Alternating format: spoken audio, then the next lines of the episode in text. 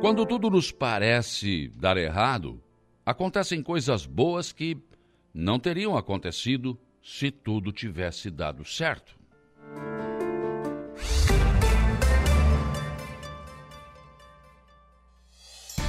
A informação, a opinião.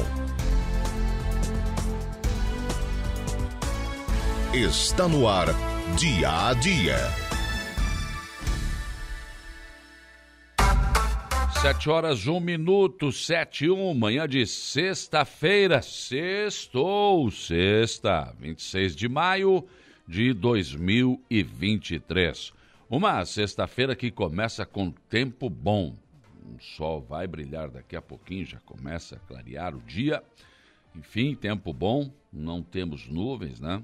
O céu parece estar azul de brigadeiro e já começamos o dia aí com uma temperatura na, na média aqui de, de 12 a 18 graus. Nesse momento aqui no centro de Arananguá temos 18 gra, 17 graus perdão, de temperatura para começar esta sexta-feira e o final de semana, né? Mas deve mudar amanhã. A partir de amanhã vamos engatar aí alguns dias com chuva, pelo menos os modelos estão mostrando isso, né? A chuva está chegando amanhã, Talvez chegue hoje já, à tarde, no final da tarde, enfim. Mas começamos o dia com tempo bom e 17 graus de temperatura. Vamos aos destaques desta edição, começando com Jairo Silva e o setor policial. Bom dia. Bom dia, bom dia, Saldo. Olha, no setor policial, destaque para algumas ocorrências aí, né? Que chamaram atenção. Por exemplo, um disparo acidental atingiu é, de forma grave um cidadão ontem, um homem de 55 anos, no interior de Morro Grande, na localidade de Três Barras, na encosta da serra, já praticamente no hum. pé da serra. Ele estava caminhando normalmente, não sabe o que estaria fazendo, se estaria caçando, enfim, mas o, o, fato é que ele acabou socorrido pelos bombeiros e também por uma unidade do Saer Sarasur. Ele caminhava normalmente quando sofreu uma queda, a arma acidentalmente disparou uma espingarda e atingiu o abdômen do homem. Ele, devido à dificuldade de acesso dos bombeiros que acompanharam a, a ocorrência, e segundo os próprios bombeiros relataram, os bombeiros da cidade de Turvo, o Saer Sarassu foi acionado, acabou resgatando a vítima, imobilizou o homem é, com essa perfuração que ele teve no abdômen. É, ele teve, inclusive, problemas é, da, da, da, do intestino ter ficado parte dele na, externamente, exposto, na verdade. Então, ele foi imobilizado, foi socorrido às pressas e conduzido, então, é, ao Hospital São José, em Criciúma. Essa ocorrência foi registrada ontem, no final da manhã, por volta de 11h15 da manhã.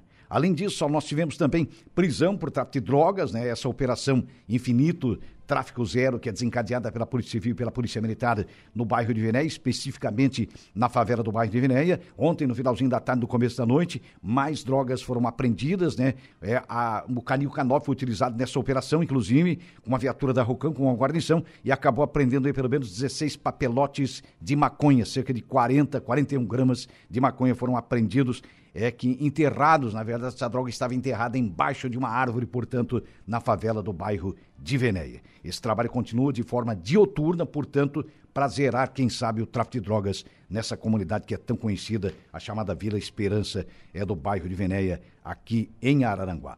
Outra ocorrência que chama também a atenção foi um incêndio em uma casa abandonada, uma pequena casa de madeira, com cerca de 45 metros quadrados, localizada próximo ao Hospital do Antigo, é, próximo ao antigo Hospital Doutor Ângelo, na hum. Cidade Alta. Essa casa pegou fogo ontem, né, no meio da tarde, por volta de 16 horas, e o incêndio acabou destruindo é, na totalidade essa residência, repito, que estava desabitada, não possuía energia elétrica. Os bombeiros usaram em torno de 3.500 litros de água para contornar a situação. Tivemos também prisões aí por furto, é, tanto aqui em Arananguá, como também é, no balneário Arruitiva. São as ocorrências aí de um maior volume, diríamos, aqui no setor é, de polícia, na área da segurança pública, viu, Saulo? Até que foi movimentado, então, né? Sim, foi uma, uma quinta-feira movimentada, sem dúvida. Tá certo. E no futebol? Do futebol, o Internacional venceu o Metropolitanos, né? Um belo resultado do Inter fora de casa, né? Num jogo difícil, venceu o Metropolitanos por 2 a 1 um, e assume a liderança do seu grupo, né? O Inter agora assume a ponta do seu grupo e já vive uma situação bem mais tranquila na Libertadores da América. O Fluminense, que faz uma grande campanha, é, acabou surpreendido pelo The Strongets da Bolívia, perdeu por 1 a 0 fora ontem, mas continua na ponta, continua liderando, portanto, o seu grupo. O resultado, de certa forma, não interferiu, diríamos assim, no rendimento da equipe, ou pelo menos no posicionamento da tabela em relação ao Fluminense na Libertadores da América. Né? O Inter ontem assumiu a assumiu a do ponta, grupo, a né? liderança do seu grupo, exatamente. Era o que precisava. Ah, É. o torcedor entrasse reclamando que o jogo, que um tempo foi horrível. Ah, mas, meu amigo. O negócio é ganhar o jogo, não tem Ah, jeito, né? ah, e se joga bem, perde. Tava com uma sequência de derrotas, então não Então, não tem, né? tem que ganhar. Perde ganhou. Grenal. Ah, o time era fraco. Não interessa. É, né? mas não O é interessa. ganhar. mas o resultado é que é importante, né? Os três pontos, né, Saulo? É. É os três pontos é que Na são. tabela lá não vai tá, não vai colocar aqui, não vai estar constando lá que jogou mal. Vai dizer que ganhou. É. Pronto. O que vai constar é o, é o resultado da tabela e a classificação, O né? negócio é ganhar o jogo. É bem por aí. Não tem jeito. É. Belo resultado do Inter fora de casa. Que raiva. É. Ah, quer dizer, Essa altura os gremistas. não, Ai, não, ai, que ruim. É, né? foi, é. Os colorados os na festa, né? mas Hum. o Grêmio fez barba, cabelo e bigode no Internacional. né? É. Ganhou o Grenal profissional, Sim. ganhou o Grenal dos meninos. Opa. Ontem ganhou o Grenal das meninas. Nossa senhora. Rapaz do céu. Que fase, Que fase pros colorados, hein? que fase que é essa, hein? Não pode ver o azul que o negócio complica. Não, É. rapaz. Azul, preto e branco, eles tremem Nossa todos. senhora. É muito difícil. dizem que é o papai, papai é o maior. Não sei. Ultimamente não, né? Essa, coisa. é, agora o negócio tá, tá complicado. Perderam três grenais em categorias diferentes. Pois então, desde o profissional, depois Não, os garotos barba, aí, agora o bigode. feminino. Tem. Não deixamos nem o bigode. É, é. Completo o negócio. Tu vê só, né? É bom ganhar, Como é né? que pode, né? Hã? E o Grêmio amanhã contra o Atlético Paranaense, lá no, no Paraná, ele vai com o time meia boca. Ah, é? É, vai, dar, vai deixar descansando aí os, o Luizito Soares, outros jogadores aí, e vão se preparar para o jogo de quarta-feira contra o Cruzeiro. Eu Aí não na Copa do disso, Brasil, né? ficar, ah, agora tá uma frescura, né? É. O cara tá com tanto. Ah, não, tem que parar, porque Rapaz do céu, bota o cara pra jogar. o cara foi Põe o feito para pra- jogar, rapaz. Pois eles são. atle- Ah, não, estão no limite, tem que parar. É. Tem que descansar. É. Joga o time completo lá, rapaz. Então, para que que tu traz os caras para jogar, então? Se não é É, para jogar. É, e se daqui a pouco por, nada não classifica na Copa do Brasil? Ah, é que porque estoura. Os caras não jogam todos os jogos de história igual? É. Não muda nada, Se né? machuca igual? É. Não muda a lesão nada. faz parte, né? Faz parte do, do- do desempenho do, do atleta, né? De- Dentro do- das disputas que ele tem, dos jogos que ele tem, das competições que acaba disputando. Isso é fato, né, Saulo? Mas enfim, É, é isso. Né? é complicado.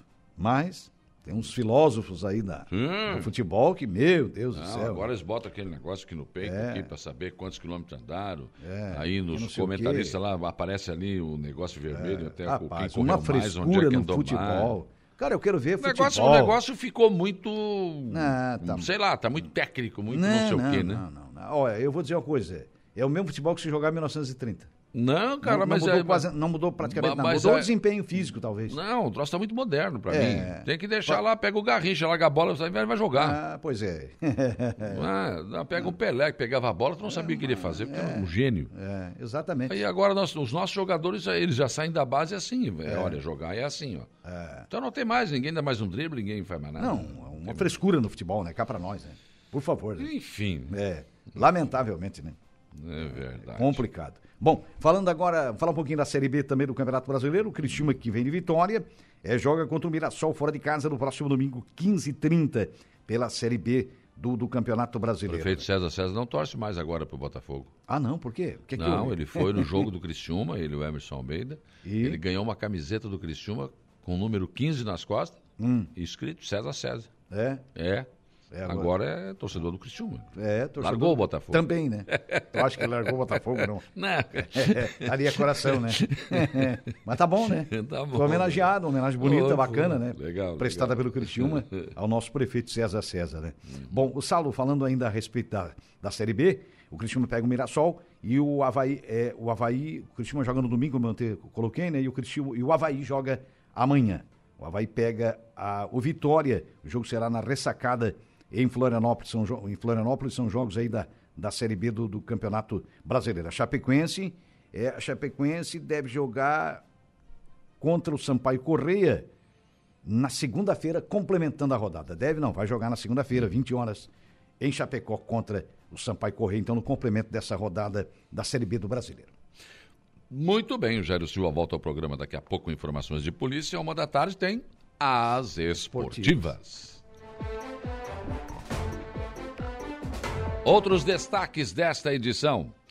Prefeitura de Aranguá acabou de, acabou de adquirir através do governo estadual uma nova máquina para a agricultura. Prefeito de Maracajá, Nil Abrambila, assinou ontem decreto que concede incentivos fiscais à empresa Ultra Protec Indústria Química.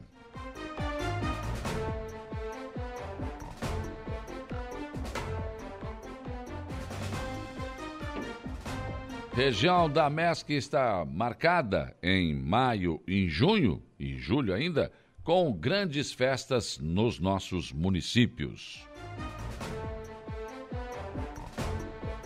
Hospital Dom Joaquim de Sombrio recebeu uh, uma, cinco incubadoras para a unidade de terapia intensiva, UTI neonatal. Ao todo, são 18, né, entre o Hospital Regional e, e mais o, o nosso Hospital Joaquim, Dom Joaquim. É, o governo do estado está uh, correndo para tentar resolver esse problema né, que nós temos aí uh, de falta de leitos de UTI. E realmente UTI para é, pediátrica e neonatal, né, os problemas respiratórios aí estão realmente preocupando. Né? Aliás, não só uh, crianças né, e adolescentes, mas como também adultos têm tido problemas aí com infecção respiratória grave. E isso está preocupando demais. Mas dessa vez, o governo do estado, né, o governo Jorginho Melo, tem, tem, tem realmente dado a resposta rapidamente, não tem demorado muito. E isso é o que se espera de um governo, né? Socorrer a população exatamente quando ela precisa. Araranguá respira moda desde ontem. Começou ontem, Araranguá Moda On e vai até amanhã. Na abertura, contou com a participação do prefeito César e da primeira-dama Johnny César. O prefeito fez o seu discurso ontem sobre como, qual foi a ideia, né, do a que, que se propõe o Araranguá Moda On, que, claro, é um evento de moda e que, evidentemente, né, se propõe a, a, ocupar um espaço importante no mundo da moda, chamando para Araranguá os grandes palestrantes, né? E, e realmente é uma participação bastante expressiva e interessante. E, e muitas, eu, aliás, as inscrições foram abertas e logo em seguida, né, 600 inscrições, não tinha mais, mais espaço. Né? É, não é um evento popular, não é um evento né, para a população, enfim, né, mas é um evento importante e que vai se firmar essa intenção no calendário da moda em nível nacional.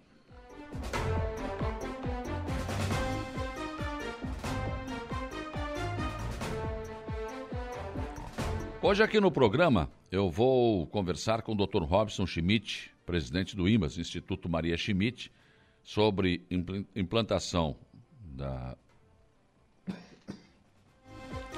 perdão, da alta complexidade eh, de, de, neuro no hospital regional, também da possibilidade eh, de atendimentos cardíacos, enfim, temos possibilidade de avançar, muitos outros avanços que serão anunciados e que estão sendo eh, buscados pela direção do IMAS para o hospital regional. Também a questão da bariátrica, não, cirurgia bariátrica pelo SUS, no Dom Joaquim e Sombrio, né? E vamos falar também sobre a perspectiva de renovação do contrato com o governo do Estado, que termina em novembro, 14 de novembro deste ano. São muitos assuntos para tratar com o Dr. Robson Schmidt, pres presidente do IMAS, Instituto Maria Schmidt, que administra o Hospital Regional de Araranguá e a Policlínica. Também vou conversar e vou discutir com o doutor Diego Campos um assunto que tomou conta do mundo nos últimos dias aí. Racismo, injúria e difamação, na visão da justiça. Funciona mesmo? O cara vai preso por ato racismo, ato racista, não? Como é que funciona isso? Vamos discutir aqui, com a presença do Dr. Diego Campos, este assunto. É, a semana aí foi sacudida no mundo todo com essa questão do, do Vinícius Júnior. Né? Sofreu racismo, houve uma reação muito forte. Finalmente, né, o Real Madrid, por exemplo, o time que ele joga na Espanha, reagiu. A La Liga também reagiu. Então, jogadores protestando contra entrar com faixas né, na rodada, né? Com faixas antes, né? se você é racista, não, não fique no estádio, vá embora, algo desse jeito, desse tipo assim, bem, uma campanha bem agressiva. Mas, juridicamente, o que, que se pode fazer? As leis protegem realmente? É possível se proteger, processar, enfim? É, como é que funciona? Qual é a visão? O que, que nós temos de efetivo hoje no Brasil em relação a este assunto? E vamos discutir então com a presença aqui do Dr. Diego Campos nesta sexta-feira. Para interagir com a nossa programação, nesta sexta-feira você tem várias, várias oportunidades. Uma delas é o facebook.com Rádio Araranguá. É muito simples. É só pegar o seu celular em qualquer parte do Brasil e do mundo e vai lá no Facebook, coloca facebook.com Rádio Araranguá, você terá o nosso som, a nossa imagem na palma da sua mão. Aí você entra ali, dá o seu bom dia, manda o seu recado sem problema. Patrick Rodrigues, do Pato Branco, no Paraná, bom dia. Está aqui o pessoal da Fruteira Tropical Gaivota, o Gerson Alzemiro, bom dia. Também aqui o Geraldo Cordeiro, Giovanni Assis, também o Zé Pura, Bom dia, ótimo final de semana a todos. Líder da Libertadores. Hoje o Grêmio secadores, né? Amanhã, cara. Seca no dia certo. Tu não dá para tu dizer que para seguir o líder que eu não tô na Libertadores. Então, não é, não estás liderando nada. Para mim, não. Né? Tu estás na Libertadores. Tá bem, Zé Pura. Classificou ontem. Ah, por nada vai ser campeão da Libertadores. Não lá, tem que acreditar, né? Pois agora. O Pedro Jeremias também. Bom dia. Também aqui o Giovanni Cordeiro. A Tânia Luzia Guimarães está com a gente aqui. O Cabo Menense, bom dia, mortal. Outro jogo de tortura. Vou falar com o Xandão para cancelar o segundo tempo no futebol brasileiro. Segue ali. É, no segundo tempo o Grêmio também não joga, coisa de louco. Parece que morre no segundo tempo. O Inter ontem foi a mesma coisa. A Luana Oliveira, bom dia da Luana e do Édio. Sextou! É, hoje sextou. É. Hoje tem é, Golden Night no Grêmio Fronteira, né? Hum, noite. Noite tá sensacional. Pessoal tudo de gravata, terno, as mulheres né? social. Grêmio Fronteira aí, preparando uma grande noite para hoje. A Maria Esther Medeiros, bom dia. O Jota da Silva também, a Sandra da Silva, o Cícero Campos aqui, a Cida Alves, bom dia a todos. Bom final de semana para nós, com Padre Hamilton, Evelane Batista, Gorete Amaral, Marcelo e Rosana, muitas outras pessoas conosco aqui no nosso facebook.com barra Rádio Araranguá. Outra opção, nosso WhatsApp, não, 489-8808-4667. O Fabiano Belletini, como sempre, está lá nos Estados Unidos, mas sempre com ouvido e olho aqui na, na terrinha, né? Um abraço. Também o Johnny, lá de Maracajá, deixando aqui o seu bom dia. O Adelor também com a gente, bom dia. Meu amigo Tucamaia, bom dia. Ah, meu amigo Zigfried está aqui também, deixando o seu bom dia. Bom dia, Sala. Olha o espetáculo que a natureza, da natureza só depende de nós cuidar dela, né? Aí, ó, fotos do Arroio do Silvo, nascer do sol, cara. Coisa linda, hein? Ari, legal. Muito bom. Tá aqui também a, a Sofia, né? Sofia. O árbitro Zé Valério do Nascimento. Bom dia, Saulo. Sextou e dali para não tomar. Como diz a Juliana Oliveira. É isso aí, Rose Kaiser está com a gente aqui. João Viana Matheus também. Bom dia, sextou. A Rita de Cássia da Coloninha também com a gente aqui, né?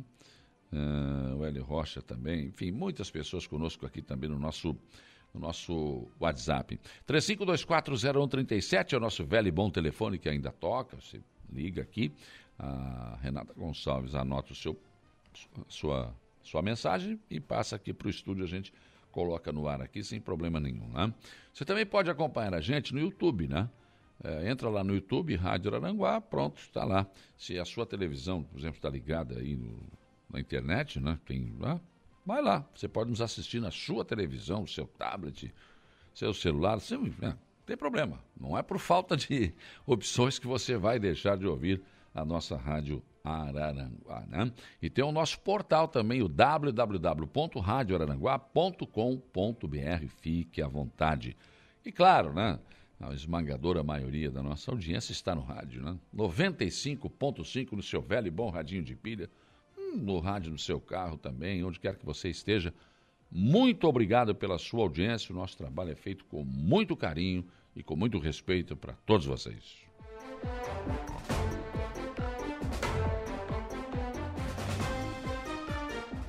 Além da pauta que eu já anunciei aqui, aqui no programa, ah, você tem o comentário do Alexandre Garcia, previsão do tempo com o Ronaldo Coutinho, o Jairo Silva nos trazendo informações de polícia e o Igor Claus as informações do Notícia da Hora. Kelvin Vitor está na mesa de áudio.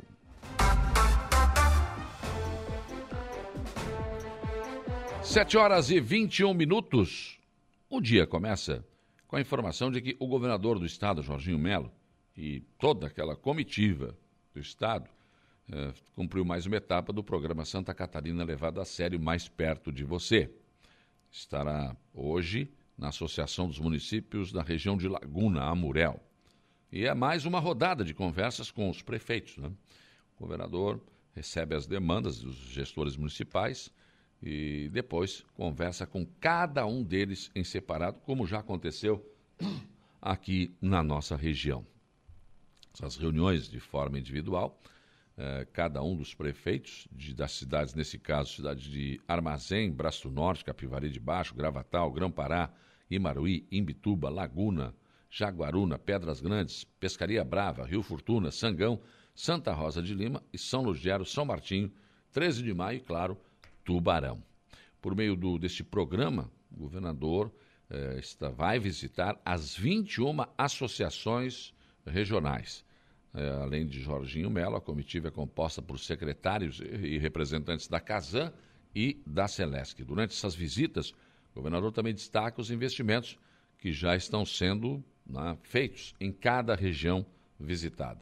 O programa Santa Catarina levado a sério mais perto de você já passou por Xanxerê, Chapecó, Criciúma, aqui em Araranguá e, claro, hoje, sexta-feira, estará em Tubarão. E nas próximas semanas, continuam as rodadas de conversas com os prefeitos das demais regiões. É um cronograma, ele pretende via, é, estar, né, visitar todas as regiões do estado de Santa Catarina. Um colhedor de, de, forragens é a nova aquisição do Departamento de Agricultura de Aranaguá. A máquina ontem ainda estava exposta lá no, na, na frente da prefeitura. Esse equipamento será colocado à disposição dos agricultores ela tem a capacidade de dobrar a quantidade na colheita. A máquina foi eh, cedida à prefeitura através do governo estadual via concessão de uso, no valor de 49 mil reais.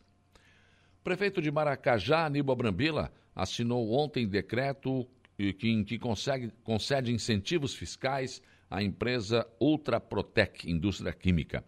A empresa foi representada no ato pelo sócio proprietário Rodrigo Caporal Rocha.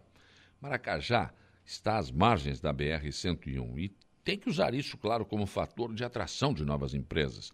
O prefeito Aníbal Brambila entende que a, isenção fiscal né, de alguns tributos incentiva os empresários.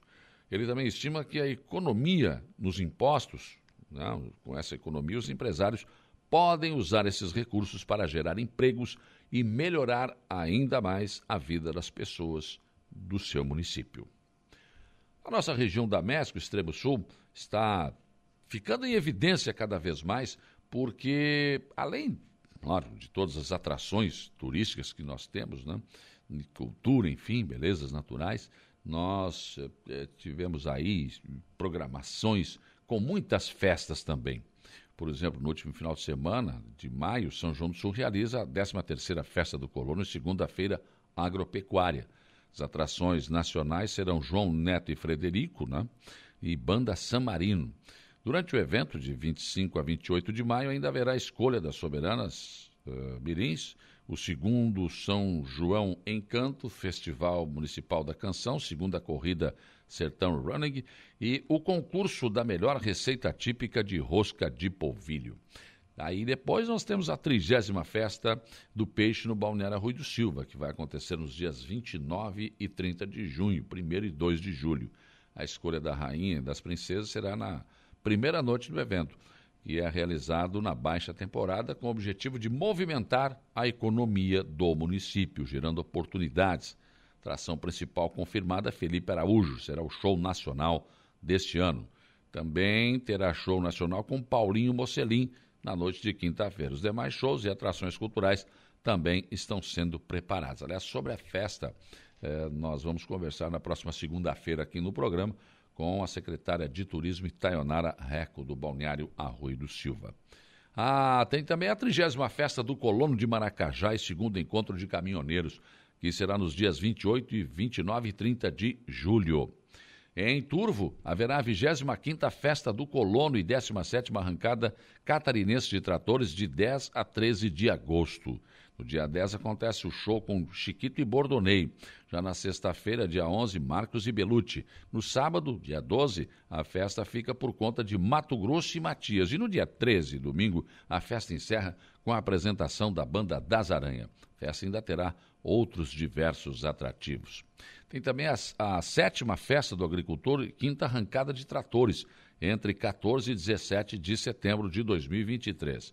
Em Ermo, comemora 30 anos de emancipação do município. Entre as atrações da festa, terá shows nacionais com a banda Nenhum de Nós e Mistura Fina, dia 15. César Menotti e Fabiano, dia 16. E o Grupo Tradição, dia 17. Há shows com bandas cantores regionais, desfile de tratores e máquinas com premiação, apresentações culturais, exposições, praça de alimentação e encontro de carros antigos. Também encontro de motos e exibição de balões, entre outras atrações. Por isso, a nossa região está começando a ficar sedimentada nesse setor de eventos uh, nesta né, na entrada, né, da, da, a, de, depois do verão, porque claro, no verão tranquilamente. Nós temos praias aqui, nós temos uma série de atrações, né, como passeios, enfim, é, nos cânions. Aí chega o inverno, né, tem, a, as prefeituras colocam estas festas também para atrair os turistas. Né? E o presidente da MESC, é, prefeito de Santa Rosa do Sul, Amílio Roberto Silva da Rosa, é, coloca que essas festas são grandes oportunidades para que todo o extremo sul catarinense possa aparecer para o turismo. Né? É importante esta participação. O Hospital Dom Joaquim de Sombrio recebeu ontem cinco incubadoras da Unidade de Terapia Intensiva UTI Neonatal e, em breve, outros cinco leitos para a UTI pediátrica. Esses leitos são parte de um conjunto que ainda hum, conta aí com bombas e seringas, berços aquecidos e respiradores. Né? A abertura desses novos leitos acontecerá em breve, dando mais eficiência nas urgências e emergências para crianças da nossa região. Hoje, o Hospital Dom Joaquim ele já é referência em atendimento para pacientes em diversas cidades e regiões do Oeste, em especial a do extremo sul catarinense, contando com profissionais qualificados para o procedimento de alta complexidade em diferentes especialidades médicas. Lembrando que o hospital conseguiu começar a né, sair daquela situação de fecha, não fecha, de dificuldades, depois que está sendo administrado pelo Instituto Maria Schmidt. Né? Nós temos aí, esse mês de maio, a nova ala, ala clínica cirúrgica que foi inaugurada, que se chama Marias de Santo Antônio de Pádua, né? que é um novo espaço com 24 leitos divididos em seis quartos e quatro salas de apoio. Enquanto isso, Araranguá respira desde ontem e até amanhã o mundo da moda. O Moda On teve início ontem, já com as primeiras palestras. Este evento, que é o primeiro de uma série que a Prefeitura pretende realizar todos os anos, eh, tem palestras com Maria Demarque, Marcelo Caetano, Henrico Sieta, Sandra Oli, André Carbarral, eh, Walter Rodrigues, Joialano, Eduardo Christian e também talk shows com pessoal da casa, né? Nivaldo Risotto, Eduardo Risotto, Alice e Aline Coelho de Souza, uh, também Cazuza Pereira, uh, Mário Paravisi, uh, a Damila, também, que é da Damiler, né?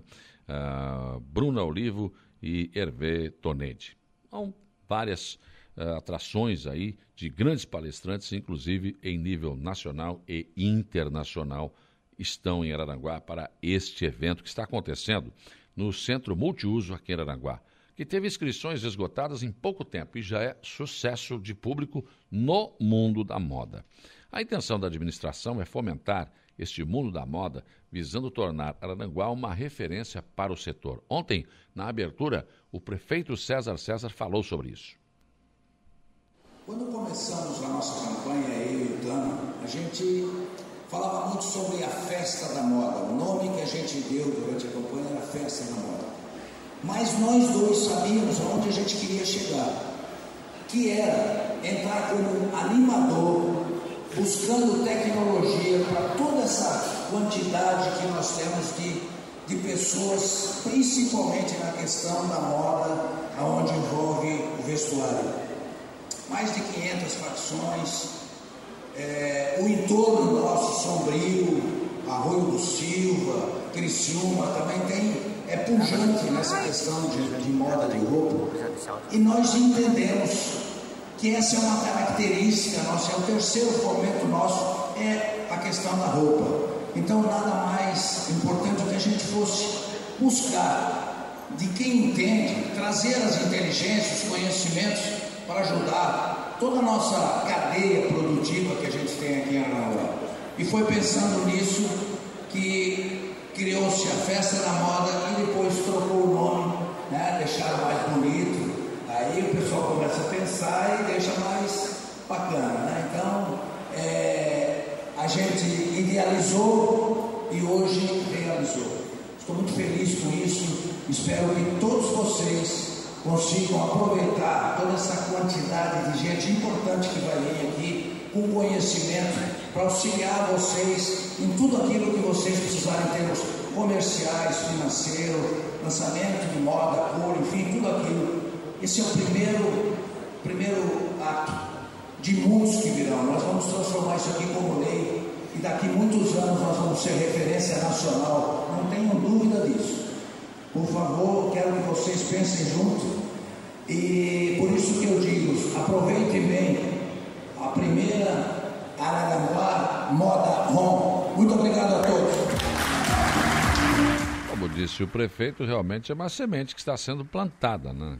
cabe a todos né, cuidar para que ela possa germinar e que tenha realmente um grande futuro. É algo que, né, como eu disse ainda há pouco aqui na abertura, é um evento específico para esse setor da moda, mas esse setor da moda, ele também emprega muitas pessoas. E essas pessoas precisam sim de um evento como esse para ter obter novidades e ter uma nova visão daqueles que já estão vários degraus, uh, vários degraus, né, acima do que nós estamos aqui. É importante isso. É uma semente que está sendo plantada. Se ela vai germinar ou não, bom, o tempo dirá. Pensem nisso enquanto lhes desejo um bom dia.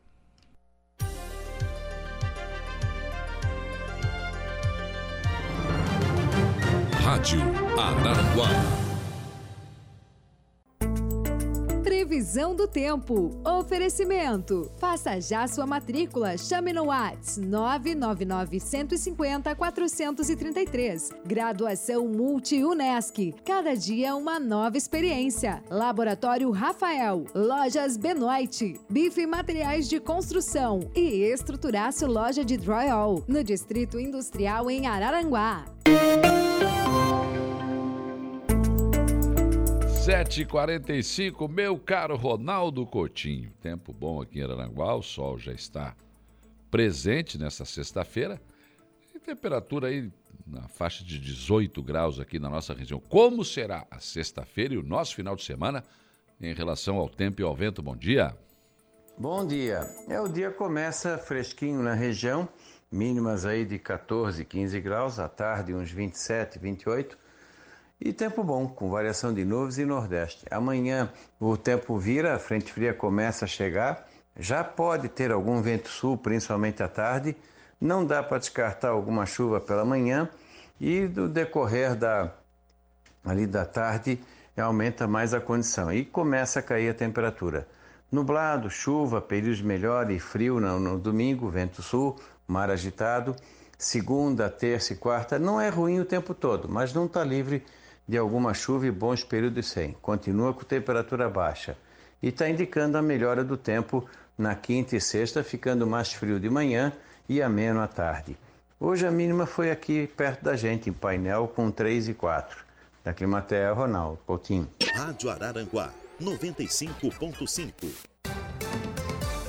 Comentário de Alexandre Garcia. Oferecimento: Cicobi Crediçuca, Hackley Limpeza Urbana, RF Sul, sua concessionária Volkswagen Caminhões e Ônibus, Alcidino Joalheria e Ótica. 7h49. Bom dia, Alexandre Garcia. Bom dia. Os deputados aprovaram ontem, e é muito importante essa aprovação, de urgência urgentíssima para um projeto de lei que pretende se antecipar ao Supremo, que o Supremo pode mexer numa data que está na Constituição. É terra indígena. O Supremo vai examinar um caso de Santa Catarina, em que as pessoas que estão nessa terra já avisaram que morrem, mas não saem de lá. É uma área lá que é reivindicada por indígenas. O artigo 231 da Constituição diz que são indígenas as terras que tradicionalmente ocupam. Ocupam é presente do indicativo. Significa ocupam no dia 5 de outubro de 1988, que é o dia em que a Constituição entrou em vigor, que foi promulgada. E o Supremo pode mudar o tempo desse verbo, né? O Supremo pode tudo. Pode botar que vierem a ocupar depois ou que tenham ocupado antes. Então, para evitar esse que tenham ocupado antes, há um projeto de lei, agora com urgência urgentíssima, para chegar na frente do Supremo. Projeto de lei de 2007. Só agora que despertaram. Projeto de lei reforça dizendo que eh, não vale se o, o os indígenas deixaram de ocupar e voltarem a ocupar depois da promulgação da Constituição. Está valendo é no dia, a menos que sejam terras que estivessem ou estavam em litígio naquele dia na justiça. Aí o, o litígio é outra coisa, vai, tem que deslindar o litígio. É isso que diz. Então, significa o quê? Votação imediata. Provavelmente na semana que vem já vão votar isso e evitar uma decisão do Supremo que todo mundo acha que pode inventar aí outro verbo para o artigo 231 da Constituição.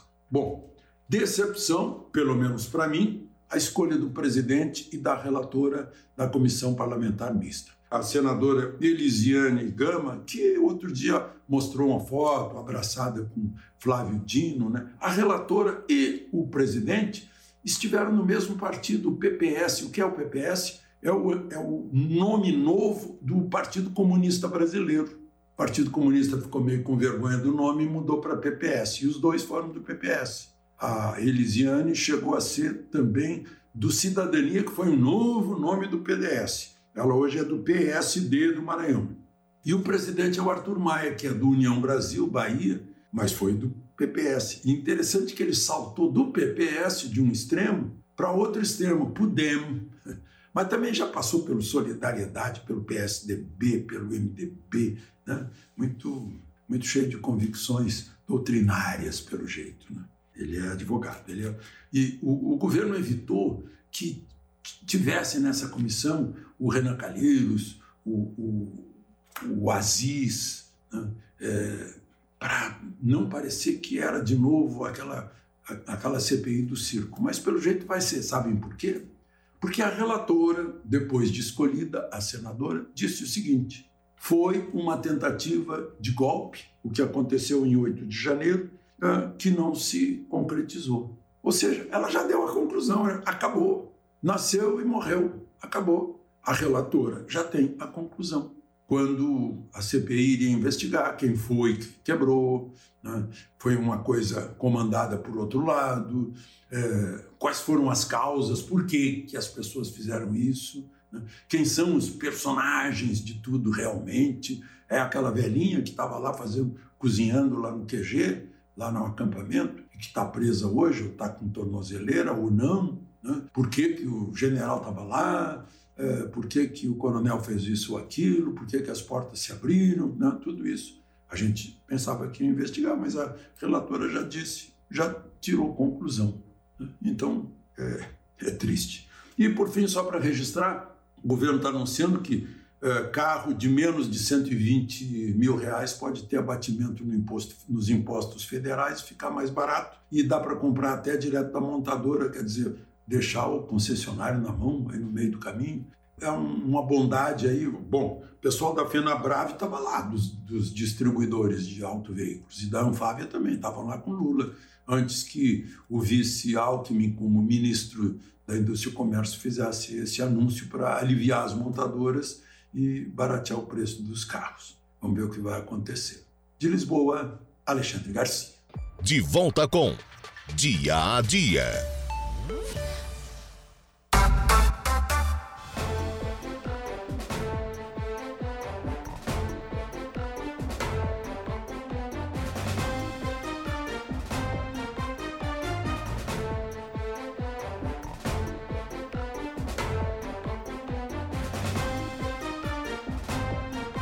Sete horas e 57 minutos. 7h57, 18 graus a temperatura aqui na região sul.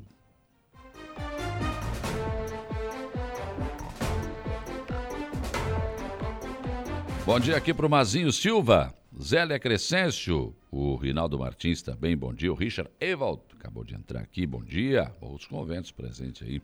Carmen Dondossola também, bom dia. O Rudney Corrêa também, bom dia para todos nós. Ronete Zendegger Ferreira. Fátima Lupim também. Thaís Melo Vitória, bom dia para todos. A Terezinha Santana Maia também, bom final de semana. Alice de Bona. Luciano Oliveira da Silva, bom dia. Forte abraço do Rotary Clube de Araranguá. Também aqui o João Assis Maciel. Organizações Pinto, bom dia, grande amigo. Grande Pinto, tem baile, né? Agora não lembro mais o que que...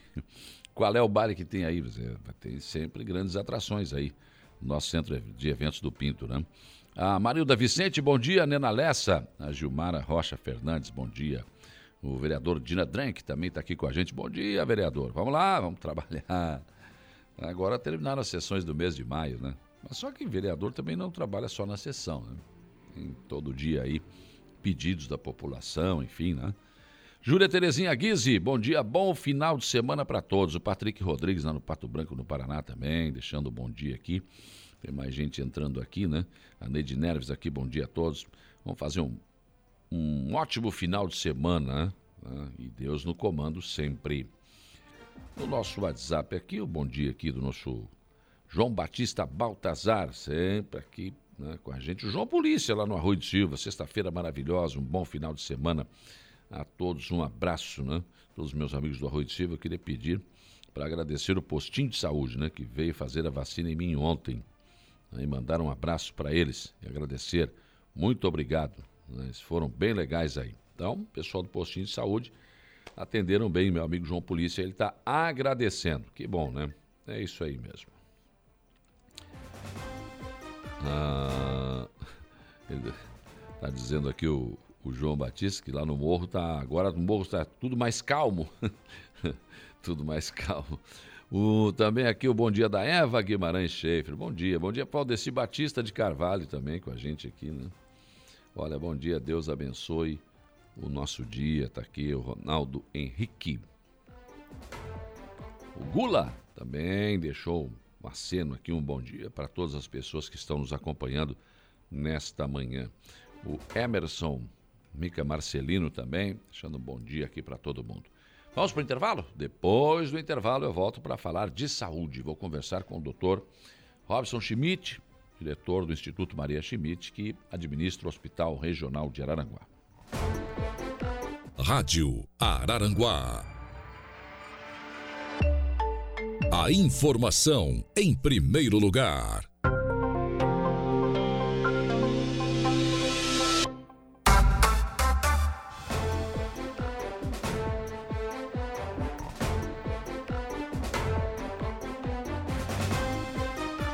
8 horas e 10 minutos, 8 e 10, 18 graus a temperatura aqui na região sul do estado de Santa Catarina.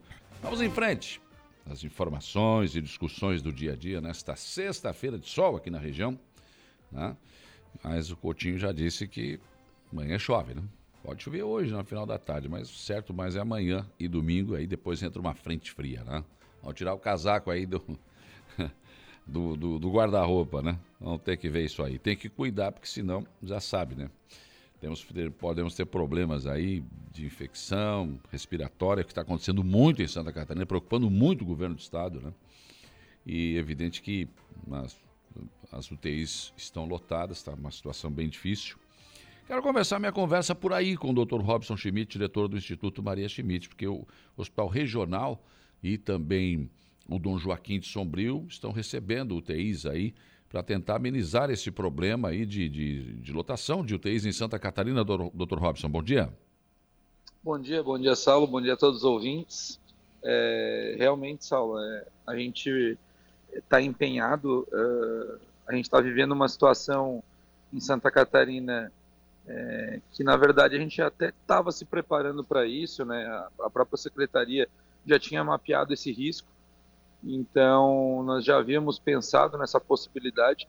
É, hoje a nossa UTI neonatal do Hospital Regional de Araranguá está com 11 crianças, a gente está com uma criança a mais que a capacidade hum. e, e vamos correr agora para abrir esses oito, nove leitos, esses oito novos leitos aí uh, em tempo recorde, né, para tentar responder essa, essa demanda do Estado e, e, tentar amenizar o sofrimento dessas pessoas. Bom, então nós temos 10 e vamos colocar mais 8.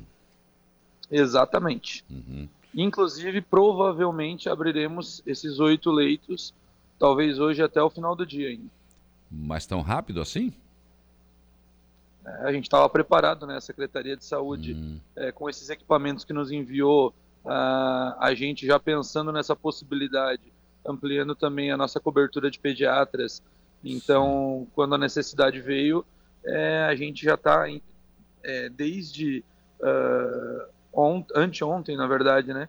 É, quando nós fomos acionados pela secretaria sobre a possibilidade de receber mais algumas crianças, é, a gente já está trabalhando diuturnamente para aumentar a equipe, captar, remanejar funcionário para abrir até de forma emergencial. Eu imagino, tá? O, o Christian e companhia ali é, devem dar o pronto uh, ah, para a gente conseguir botar esses leitos já na regulação. Eu acredito que no final do dia, tá? Uhum. Ou no máximo é, no sábado. Sim. É, tem que ser rápido, tem que ter, tem que ser rápido no gatilho, né? A situação exige, né, doutor?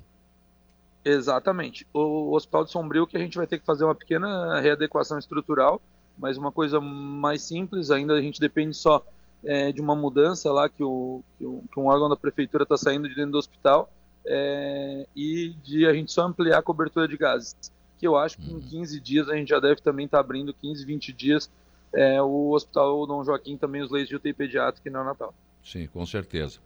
Qual é a sua avaliação né, desse, desse momento inicial, doutor Robson, da alta complexidade em ortopedia no Hospital Regional? eu, eu vou até me permitir ampliar um pouco a tua pergunta, Sal, Sim.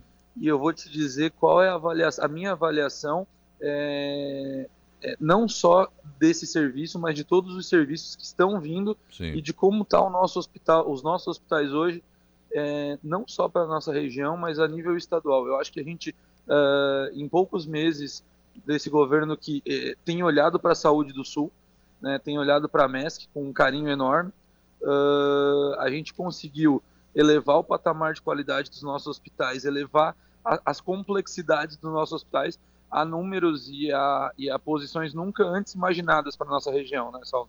É, a gente tem feito cirurgias ali é, para a população de Araranguá e região, né, porque a alta complexidade ela não é uma coisa lo é, exclusivamente local, mas é, isso tem dado vazão aos pacientes da nossa região principalmente é, a gente está ampliando cada dia mais o fluxo é, de cirurgias de alta complexidade de ortopedia, é, ampliando a confiança né, do, da secretária Carmen Zanotto, do governador Jorginho, com os nossos hospitais da região, o que possibilitou também a vinda né, desses mais leitos de UTI neonatal, UTI pediátrica.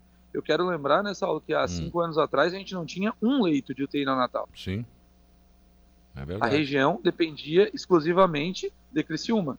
Uhum. Né? Hoje nós vamos, Saulo, entre UTI neonatal e pediátrica para 28 leitos. Uhum. É, a gente já está com. E, e, isso provavelmente é uma coisa que não vai acabar com dois serviços de alta complexidade em ortopedia. Claro. Né? É, é, a nossa região, em matéria de desenvolvimento de saúde, ela deu um salto é, gigantesco nesses últimos tempos, e muito mais ainda nesses últimos meses. Então, é, eu avalio isso como muito positivo, Saulo, hum. e avalio isso como uma grande oportunidade para a região, nós, né, moradores, porque eu também moro na região, é, é, é, que a gente consiga abraçar, fazer um excelente trabalho com resolutividade para que se possa ter confiança que a gente coloque também outros serviços de alta complexidade em breve. E a região, cada dia mais, ela fica uma região resolutiva. Que a gente cada vez uhum. dependa menos é, de mandar paciente para outros hospitais a gente consiga resolver as coisas dentro da nossa, é, é, dentro da nossa MESC, é, que merece todo o respeito, toda a atenção é, por ser uma região tão importante para o estado de Santa Catarina. Agora, o que é uma reclamação né, dos secretários de, de saúde da região, porque Claro, o, o, a regulação é que diz de onde vem o paciente. Ele pode vir de qualquer lugar do estado, dependendo da fila. E aqui nós estávamos já trabalhando muito mais com pacientes de Criciúma. E a nossa fila parece que ficou em Tubarão. Esse problema foi levado para a secretária Carmen Zanotto e está em vias de ser resolvido, né? Isso, assim, ó, Saulo, o que, que eu posso te falar sobre isso é o seguinte. A gente tem uma Secretaria de Saúde que nunca esteve tão perto da gente. Uhum. É, é, a gente tem uma pessoa hoje que nos lidera na Secretaria de Saúde que é uma das pessoas que mais entende de saúde pública no Brasil. Então, é, ela é uma pessoa extremamente sensível. E ela tem feito um trabalho conosco aqui na região é, de valorizar a nossa região. É, contudo, existe algumas determinações do próprio Ministério Público que fazem com que a fila e a ordem cronológica ela deva ser respeitada. É, nós temos algumas é, situações em que, óbvio, a, o município de Criciúma praticamente é, é, o número de habitantes que é a MESC inteira. Então, óbvio que vai ter mais pacientes, às vezes, do próprio município de Criciúma ou de Tubarão, que é metade da MESC, é, na fila há mais tempo que os nossos. Mas o que a gente tem feito? Só para você entender, é, hoje, pelo termo de pactuação é, dessa habilitação estadual, o número de cirurgias ortopédicas pactuadas com os dois hospitais da MESC é mais que o dobro do que o pactuado com São José e o Conceição junto. Então, o que, que acontece? A gente vai ter uma vazão muito maior conseguindo bater essas metas, e quando essa vazão acontecer, a gente vai acontecer, Saulo, o que está acontecendo na MESC hoje. Hoje não existe mais cirurgia de hérnia na fila, hum. não existe mais cirurgia de ortopedia praticamente na fila. Hoje um paciente, a MESC é que tem as menores filas de cirurgia de média complexidade de ortopedia e de cirurgia geral do estado. Por quê? Porque esse desenvolvimento, não só dos hospitais do IMAS, mas de todos os hospitais da região, fez com que a gente tivesse hospitais muito mais resolutivos, né? E aí eu vou citar Hospital de Meleiro, Hospital de Praia Grande, enfim, Hospital de Timé do Sul, Hospital Sombrio. Esses hospitais juntos hoje fazem um grande volume de cirurgias. Só os hospitais do IMAS fizeram 10 mil cirurgias e finalizamos as 10 mil, tá? Próximo uhum. dia 30 agora nós vamos lançar o, o, o cirurgiômetro e nós passamos já de 10 mil cirurgias. Então, é, isso não, não, não tem em outras regiões. Outras regiões elas são desabastecidas de hospitais com capacidade de centro cirúrgico, né? Se a gente for olhar. Então, é, é, é normal que esse movimento aconteça quando nós não tivermos mais paciente. E no caso da alta complexidade, que é uma fila regulada pelo Estado, é, a ordem de antiguidade ela tem que ser respeitada. Só que com o volume que nós vamos fazer, muito em breve, a nossa própria região já não vai mais ter paciente também. É que a ideia, na verdade, é fazer com que o hospital regional ele eh, faça as cirurgias daqui. Tubarão fica com a região de Tubarão e Criciúma com, eh, lá por Criciúma. Quer dizer, eu, talvez uh, melhore essa situação, né? Exatamente. Só que o, o, grande, a grande situação é que as altas complexidades elas foram sempre definidas como macro-regionais. É. Porque, é, por exemplo, a MESC nunca teve um hospital de alta complexidade. Então, a nossa alta complexidade ela era redirecionada à população. Porque quando você faz uma habilitação no Ministério da Saúde baseado no parâmetro populacional, você junta populações para formar os parâmetros mínimos. Eu vou citar um exemplo para ti aqui, pessoal. Hum. É, são, é, o Ministério da Saúde exigia 500 mil habitantes para você fazer um serviço de cardiologia. Tá? Hoje até já caiu esse número. Então, assim, você tinha que juntar, por exemplo, às vezes a região da Murel não tinha população suficiente. Então, você juntava a Murel com a MESC e aí dava 500 mil habitantes. Então, a, a, a alta complexidade ela ficava localizada numa macro-região. Hoje, com esse novo programa da Secretaria de Saúde, do governador Jorginho, da Carmen Zanotto, de ampliar, isso foi um golaço, tá? Ampliar uhum. o acesso à ortopedia, cada micro-região começou a ter um serviço de ortopedia. Então, a, a, tua posição é uma posição muito válida e que eu acredito que a Secretaria está estudando isso. É, porque é, antigamente a gente não tinha essa possibilidade. Com a ampliação dos serviços, a gente conseguiu é, fazer com que é, as micro-regiões conseguissem ter serviços, né? Então, uhum. eu acho que é, é, essa tua colocação é o caminho que provavelmente a Secretaria deve seguir aí nos próximos é, dias, meses, enfim. É que o senhor citou ainda há pouco, doutor Robson, que mudou foi o posicionamento da secretária e da Secretaria de, de Saúde do Estado, né? Antes era só não. Era só barreira, não liberavam nada. Agora o olhar é outro. E, inclusive, na, na, na visita aqui do Jorginho, do governador Jorginho Mello, no seu discurso, eu registrei aqui, ele elogiou e agradeceu a direção do Instituto Maria Schmidt pela parceria, né? Pela parceria na, na, em relação a estas cirurgias, né? que já desde a campanha ele dizia, não, vamos ter que diminuir a fila de exames e também de cirurgia para tentar amenizar o sofrimento desse povo aí. E isso está acontecendo, inclusive tem mais um aditivo aí para joelho e para quadril, né? Exatamente. A gente quer, Saulo, chegar na nossa meta de 32 cirurgias de alta complexidade no Hospital Regional de Araranguá e 32 cirurgias de alta complexidade no Hospital de Sombrio. Né? Uhum. É, isso é um compromisso meu com a secretaria, é um compromisso da nossa equipe, é um compromisso sombrio, está dependendo apenas de, de, um, de, de que se insira um relatório da vigilância sanitária é, no, no sistema do Estado, que se chama OSGPE. É, assim que esse relatório for inserido, é, já vai estar liberado o, o serviço, né? É, o Araranguá já está liberado o serviço, a gente já está fazendo, tá? É, a gente tem trabalhado no Hospital Regional de Araranguá é, de uma forma muito rápida. É, estão sendo feitas em média a cada dois é, é, a cada dia de cirurgia de duas a três cirurgias de prótese. É, a gente tem uma política que assim como o Estado tem nos escutado, tem nos, se aproximado de nós, a gente também tem se aproximado muito dos secretários municipais de saúde. Né? O Christian tem Sim. feito um trabalho excelente, a Marielle também é, para a gente buscar as maiores necessidades deles e tentar é, sanar esse problema, fazendo e dando mais atenção e mais vagas àquilo que eles mais precisam, né? É, tanto que, assim, se a gente for olhar hoje, Saulo, e aí eu vou rememorar o Dom Joaquim, é, nós já passamos de mais de 200 cirurgias urológicas no Hospital uhum. Dom Joaquim. Nós passamos de mais de 50 cirurgias de urgência e emergência o que é isso? São pessoas que tinham cálculo renal, Sim. que iam nas portas das emergências em toda a região macro-sul e não conseguiam atendimento. Uhum. Hoje, para você ter uma noção, graças ao trabalho do Dom Joaquim, graças a alguns parlamentares, a gente tem conseguido utilizar a tecnologia de fibra laser no SUS para quebra de cálculo, uhum. coisa que ninguém conseguia fazer isso antigamente. Sim. Então, assim, hoje eu não preciso usar aquelas ondas ultrassônicas e machucar o rim para quebrar uma pedra. Uhum. Então, assim, o mesmo tratamento que um paciente recebe num centro especializado de urologia em São Paulo, num centro especializado de urologia em, uh, em Florianópolis, ele está recebendo em Sombrio e Nova Veneza. Uhum. É, as pessoas têm, têm, têm, a gente tem ceifado esse sofrimento. Sim. Então, assim, é, o desenvolvimento dos nossos hospitais e a urologia foi um grande ganho.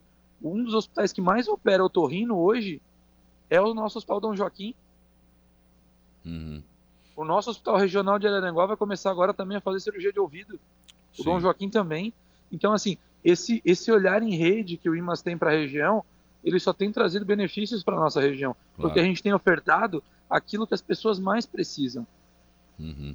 Agora, é. hoje nós... nós... temos uma grande oferta de cirurgia de hernia e vesícula, ah. mas a gente tinha uma oferta muito baixa de cirurgia de próstata, Sim. de otorrino. Então, esse, essa proximidade entre nós, Secretaria de Estado, entre nós, Secretaria de, e secretários municipais de saúde, esse elo tem feito com que a gente pudesse se programar uhum. e buscar ir atrás das necessidades da nossa região. Certo. Vamos projetar um pouquinho para frente, doutor. É, é, por exemplo, nós estamos trabalhando, eu sei que é um trabalho para conseguir, né? É, a, a, é, cirurgia cardíaca no hospital regional e, e também neuro, né? É, a, no hospital regional, é, a gente está viabilizando, e a nossa ideia é viabilizar a neurocirurgia. A gente tem ainda muitos problemas de pacientes com politrauma. Ele é um hospital que é referência para os traumas que acontecem na BR-101, né, da nossa região. E a gente muitas vezes tem que recorrer à neurocirurgia é, no hospital de no hospital de São José de Criciúma. Hum. É, acontece que a neurocirurgia para trauma é uma cirurgia de média complexidade. O que nos limita hoje fazê-la é, nem tanto é a equipe, mas muito mais é a necessidade de instrumentais que são muito caros, né? É, então, assim, hoje para você montar um serviço de neurocirurgia para trauma, teria que se investir aí mais de meio milhão de reais em equipamentos. Então, a gente está tentando viabilizar isso também através de emenda parlamentar, através de algum tipo de incentivo, de recurso, para a gente talvez conseguir fazer neurocirurgia até o final do ano no Hospital Regional de Araranguá. E, e, a cirurgia cardíaca e a cardiologia, a gente está com um projeto muito grande em Sombrio, onde nós vamos inaugurar a hemodinâmica em breve. E inaugurando a hemodinâmica, a gente começa a abrir os nossos horizontes né, para o hospital, hospital de Sombrio. É, para quem não conheceu, não está vendo o Hospital de Sombrio, o Hospital de Sombrio está fazendo uma obra, está ampliando, vai ficar com 20 leitos de UTI adulto, é, vai ficar agora com 10 leitos de UTI neonatal e pediátrica, vai para quase 11 salas cirúrgicas. É uma obra que já está aprovada na vigilância sanitária, que já está em execução, Saulo. Uhum. E a gente uh, acredita que a gente deva finalizar ela até dezembro. Certo. É, temos boas perspectivas. E no Dom Joaquim é bariátrica, né? Bariátrica, bariátrica. É, a, a, a, gente tá, a gente aprovou isso em CIR. É, nós temos um, um, um, olhar muito positivo do Estado com esse nosso pleito. E eu acredito que a gente vai conseguir é, um bom ponto positivo aí, trazendo a bariátrica, que seria referência daí, Saulo, para toda a Macro Sul é, no Hospital de Sombrio, que hum. já executa hoje, diga-se de passagem, cirurgia bariátrica, né? Sim. Nós fizemos uma média aí de quatro procedimentos, cinco por semana ali é, no Hospital Dom Joaquim. Mas aí particular, agora essa que vem é pelo Privada. SUS. Isso, a gente está pleiteando que a gente consiga atender o SUS. Certo.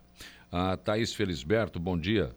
Uh, quero agradecer à equipe do hospital pelo atendimento muito bom. Obrigado pela limpeza e também pela comida.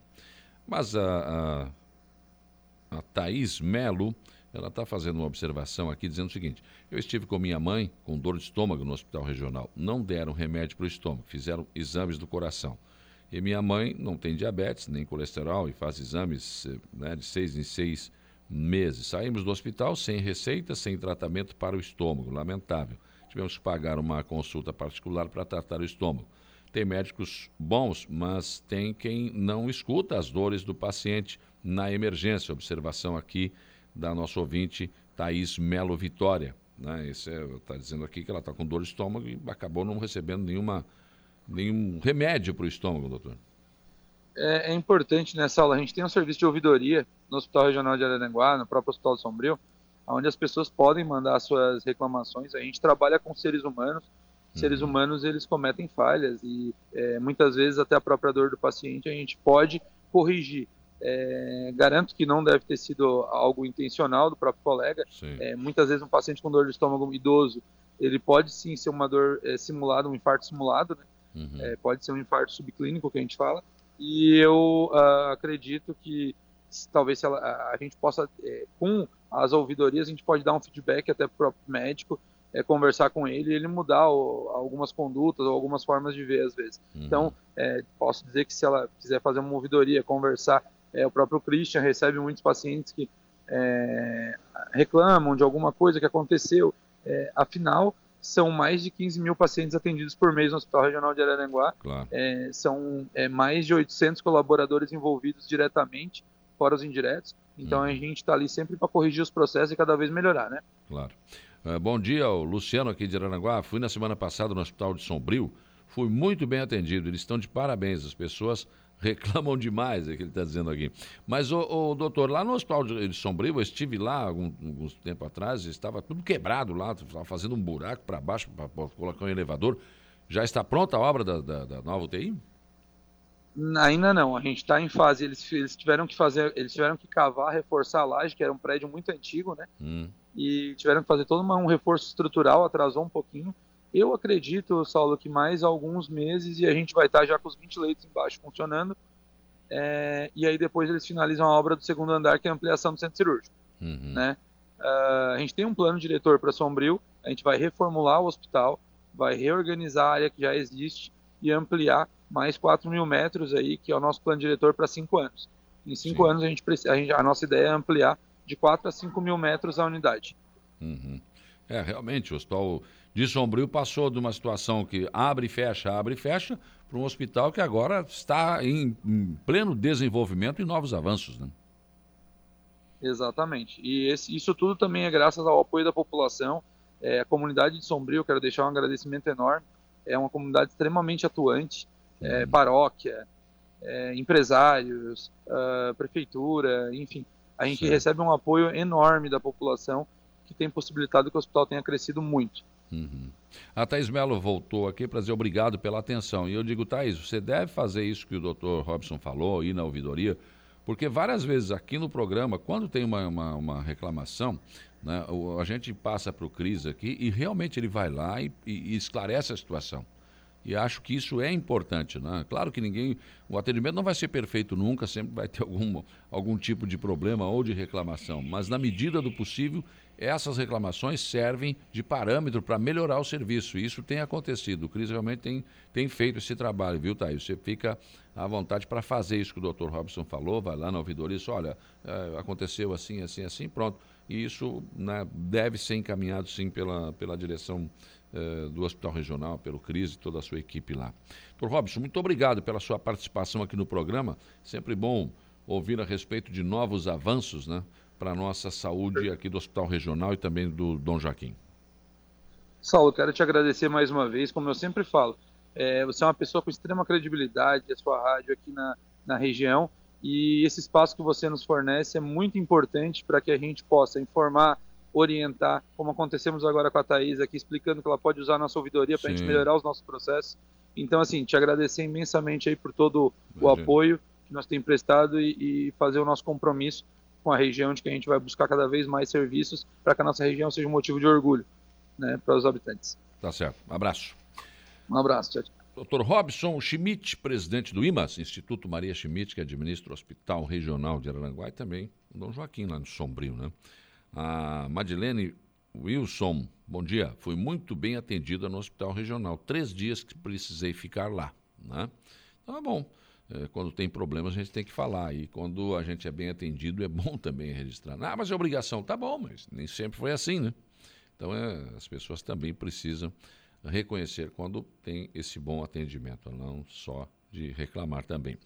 Bom dia, estão fazendo cirurgia de estômago para retirar hérnia pelo SUS ou não? Fazem sim, só que aí você tem que ir no postinho de saúde do seu município, né? Aí você vai encaminhado, claro, vai, vai para a fila, né? Mas como diz o Dr. Robson, é, ultimamente tem andado bem a fila aí de, da questão de, de hérnia, viu, Marta?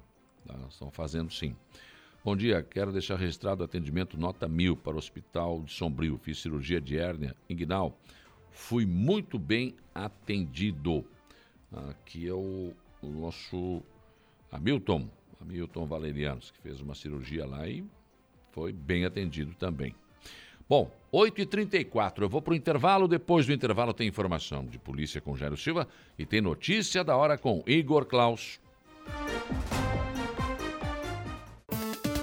Polícia. Oferecimento Infinity Pisos e Revestimentos. Unifique, a tecnologia nos conecta. Estruturaço, loja de gesso acartonado. Eco Entulhos, limpeza já. Fone 99 600 8000. Cia do Sapato e Castanhete Supermercados. 8h48, informação de polícia, Jairo Silva. É, olha, Saulo, disparo acidental fere homem gravemente no interior de Morro Grande, viu? A ocorrência mobilizou equipes do Corpo de Bombeiros de Turva e também da aeronave do Serra Saraçu no final da manhã de ontem, quinta-feira, dia 25. Foi por volta de 11h15 da manhã. Uma guarnição dos bombeiros de Turva foi acionada e se dirigiu para o local da ocorrência em uma propriedade na estrada geral da localidade de Três Barras, interior de Morro Grande. De acordo com os bombeiros, devido à dificuldade de acesso ao local da ocorrência, a cerca de 4 quilômetros, o helicóptero então da equipe do Saer Saraçu socorreu o paciente, um homem de 55 anos, que ficou ferido gravemente após queda e disparo de uma arma de fogo, uma espingarda. Durante a queda, a arma caiu e um tiro atingiu, portanto, o abdômen do paciente. A ocorrência teve o acompanhamento dos socorristas dos bombeiros de Turvo. Em estado grave, o homem foi removido para o hospital de Criciúma.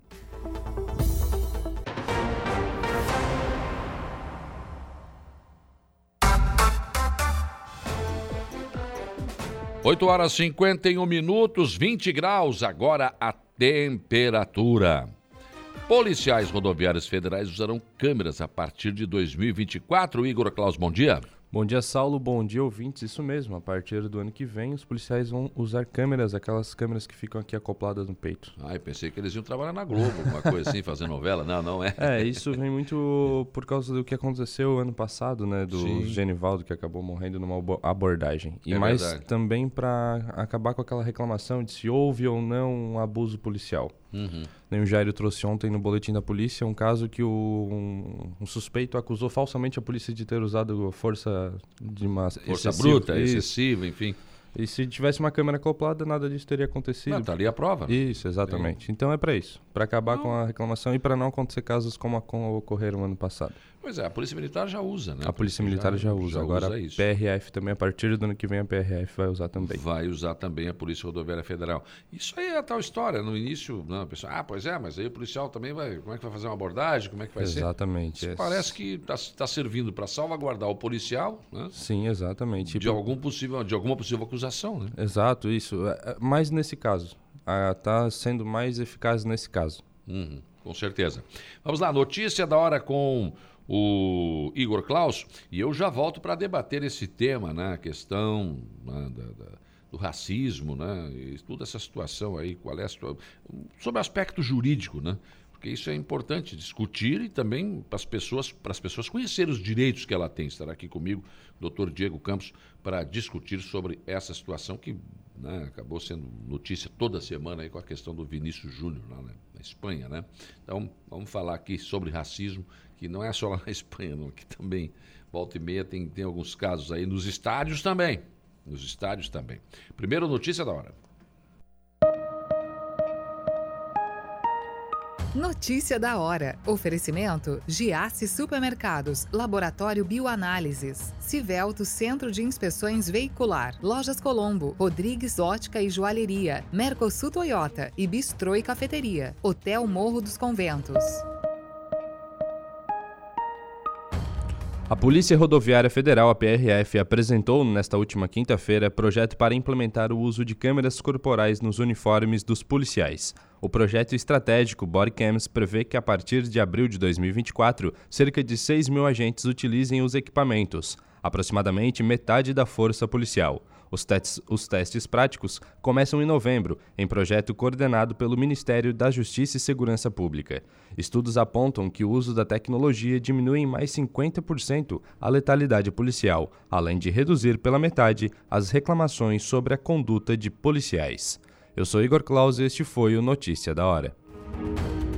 As entrevistas que viram notícia, dia a dia.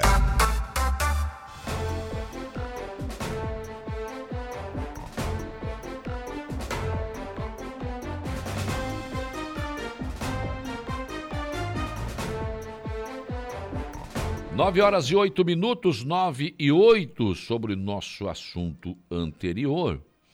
Né? A Thaís Mello, olha, eu estranhei, eu, pois eu passei mal e fui muito bem atendida. Acho que foi caso isolado, né? mas é para melhorar, é isso mesmo. Ah, já fui orientado aqui para falar lá no Hospital Regional com a na ouvidoria. Né? A Gorete Densky, bom, deixou bom dia aqui. E a Adelinde Maria de Vasconcelos da Rosa, ela está dizendo o seguinte: eu me lembro quando entrei em trabalho de parto, minhas filhas e o hospital regional estavam em greve. O ultrassom estava quebrado e não tinha UTI. Tive que ir para Criciúma. As pressas, né? Realmente são outros, outros tempos, né? São outros tempos para o hospital regional. Parabéns pela administração.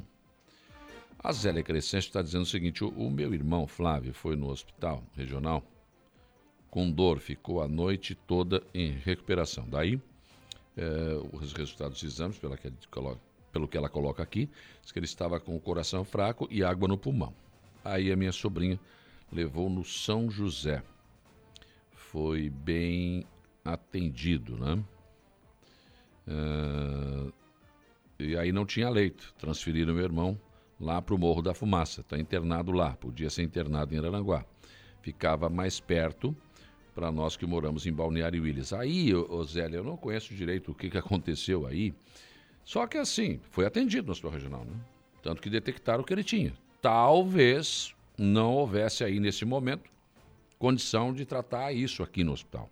Daí teve que ir para São José, que não tinha leite, teve que enviar para Morro da Fumaça. Quer dizer, daí é uma situação. Eu, você tem que salvar a vida. esse momento não dá para dizer, não, agora vamos ficar aqui perto. Aí não tem como, né? Aí não tem como. Se o Hospital Regional tivesse na época aí essa condição de resolver esse problema que teria resolvido, não teve, infelizmente. Hoje as condições já melhoraram bastante, muito, muito, muito mesmo.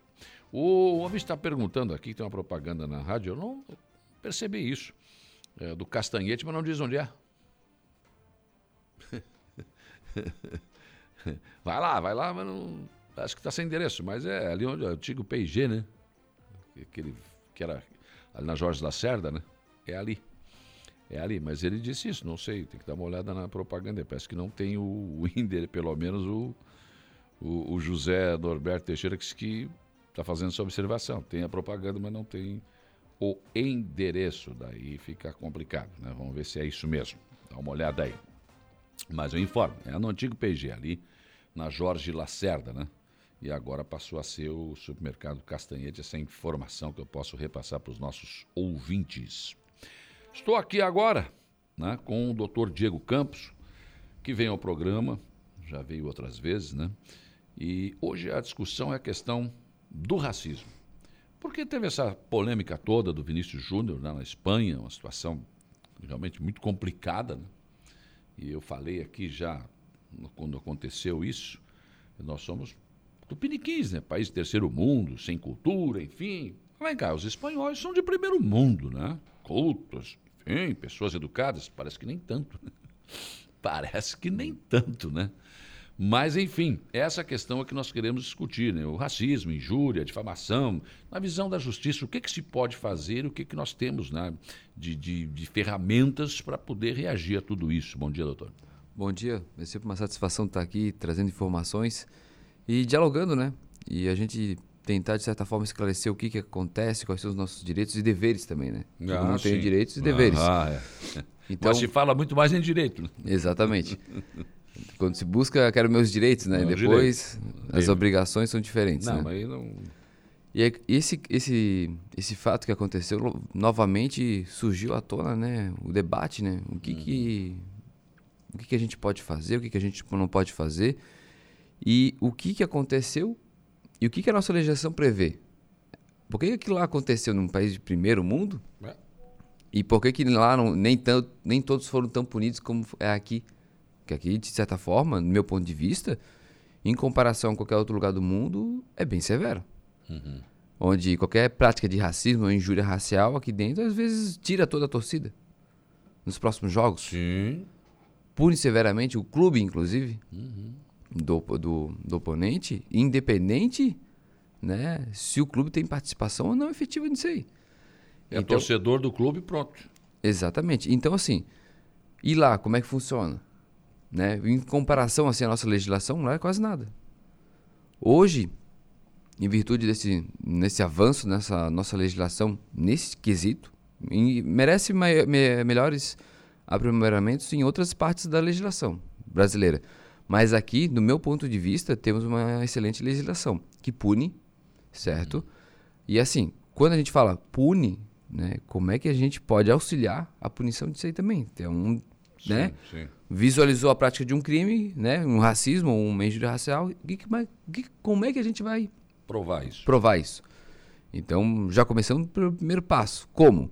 Se utilize, né, smartphone, grava foto, chama a polícia, testemunhas, câmeras. Uhum. Tudo isso já vem auxiliar já, de certa As ruas forma. tem câmeras hoje, né?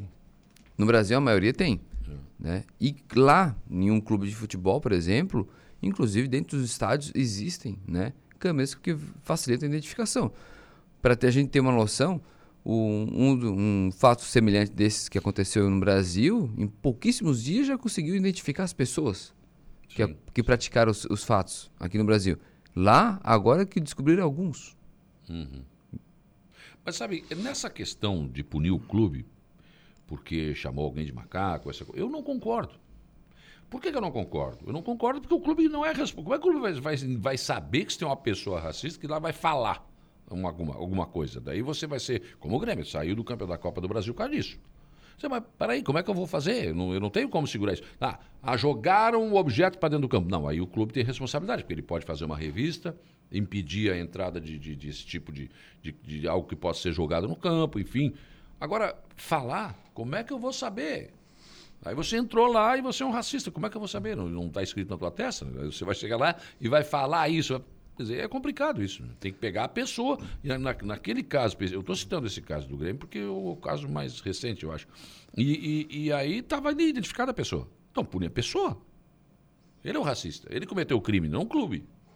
É, mas a gente sempre tem que levar em, em consideração é, quem é essa pessoa, às vezes, particularmente com o clube. Às vezes é um torcedor, às vezes pode ser inclusive um diretor de. Ah, daí é outra história. Se fosse um diretor, sim. Né? Um diretor, inclusive, da, da torcida organizada. E que ele sim tem que dar exemplos.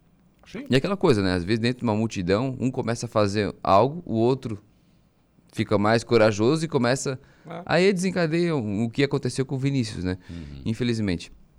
Mas a gente tem que sempre lembrar que tanto, independente de ser uma pessoa ou o clube vai, todo vai ser punido, é, é direito daquele cidadão que está sendo ali Sim, injustiçado. Com certeza, não deve deixar passar em branco. Não deve deixar passar em branco e, inclusive, dependendo da situação ali, buscar seus direitos, inclusive contra o próprio clube, contra o próprio uhum. estádio que deixou aquilo, aquele objeto passar e desencadear toda essa vergonhosa injustiça e prática de crime, né? Mas no Brasil hoje, dá cadeia? Dá cadeia. É mesmo? Da cadeia, a pena é bem severa. A título de exemplo, né? Um racismo hoje é, a pena varia em média assim, de dois anos a cinco anos, podendo ser aumentado, inclusive, se for praticado por funcionário público. Hum. Se for utilizado redes sociais para prática, incitar, isso aí também já tem um aumento de pena. Opa. É porque muitas pessoas acham que dentro, atrás de um smartphone é ah, é fácil falar, né? Posso falar o que eu quiser. Não, Ninguém vai me pegar, não vou ser, não vou ser punido dentro das, minhas, das quatro paredes meu, da minha casa, né? Pode ser identificado. Facilmente. E quando a gente leva isso para a diferença ali entre o racismo e a injúria, a legislação brasileira foi agora, meados de janeiro desse ano. Hum. Deu um salto, é, do meu ponto de vista, significativo, em que aquela pessoa, de forma geral, que barrava assim, por exemplo, ah, é, pessoas dessa cor não podem participar dessa empresa. De forma bem aleatória, assim. Hum. Pratica o racismo, porque não é determinada pessoa. Claro tá, de certa forma, impedindo qualquer tipo de pessoa daquela cor. É um título de exemplo, né? E aí, a nossa legislação trazia no Código Penal que aquela pessoa que ofende diretamente aquela outra pessoa, determinada pessoa, oh, não, vou ofender o Vinícius, jogador, né, em virtude da cor. Ali, injúria racial. E a pena de injúria racial era de 1 um a 3 anos. Hum. E podia prescrever, podia é, pagar fiança quando chegava na delegacia. Agora, com a nova alteração, tira-se a injúria racial e coloca ela dentro da lei de racismo. Hum. E dá a pena de 2 a 5 anos. É um crime que não prescreve mais. Com dois dá, dá para escapar, com cinco já complica, né? Então, se for utilizado com curso de pessoas, mais pessoas ajudando ali, incitando ali a prática da injúria racial, chamando a pessoa pelo virtude da cor, uhum. pode chegar a quase oito anos de cadeia. Nossa. É não, e assim, ó, não é comparável é, é, a legislação da Europa ela é insignificante. Não dá nada mesmo. Não dá nada, em Por comparação do Brasil. Então hoje aqui assim, realmente a gente tem uma certa preocupação, né? É normal a pessoa antes de falar qualquer tipo de pessoa, mesmo que a pessoa tenha esse preconceito já na mente, uhum. que a gente não consegue controlar a mente de cada um. Sim. Mas em virtude dessa legislação bem severa e, e dos meios de comunicação que trazem, ó, pode ser preso.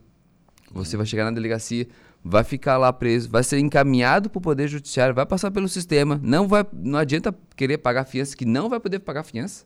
É inafiançável? É inafiançável. Opa.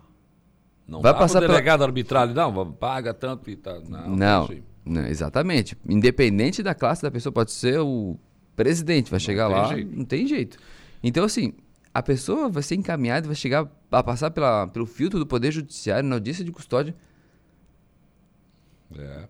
E se não for a primeira vez ainda, vai poder ter mais problemas ainda. Pois é, da, daí a tal história, né? É, o que, que é, o que, que é uma, uma um racismo? Porque no meu tempo de criança eu falava, aí daí negão, ah, ô nego e tal. E era normal, ninguém se ofendia com isso. Mas tem a forma ou o tom. Por exemplo, ô negão, chega aí. hum, não é uma agressão? Para mim não é, porque é a cor dele, não tô. Agora, esse nego. Bom, aí é uma outra história, né? Exatamente, mas vai muito do que, que a outra pessoa vai sentir. Então, então melhor por não, cautela, não chamar de não negão. chama, chama de colega, chama de amigo. Afrodescendente, alguma coisa. É melhor chamar de outra forma, é, inclusive até não somente da cor, mas também até da, da origem da pessoa dentro do, do Brasil. Ah, eu chamo nordestino, chamo baiano aqui. Dependendo da situação, você pode estar ofendendo aquela pessoa. Pois é, daí. Ela se sentiu ofendida, né? Entende? Então, realmente, a nossa legislação vem, não é somente para cor, é raça, cor, inclusive religião. Entende? Barrar por em virtude da religião. Dependendo da situação, é, aí seria uma injúria dentro do Código Penal é, praticar alguma coisa, né, um, algum insulto em virtude da idade, do- contra o idoso, contra o Sim. deficiente mental, por Seu exemplo. velho.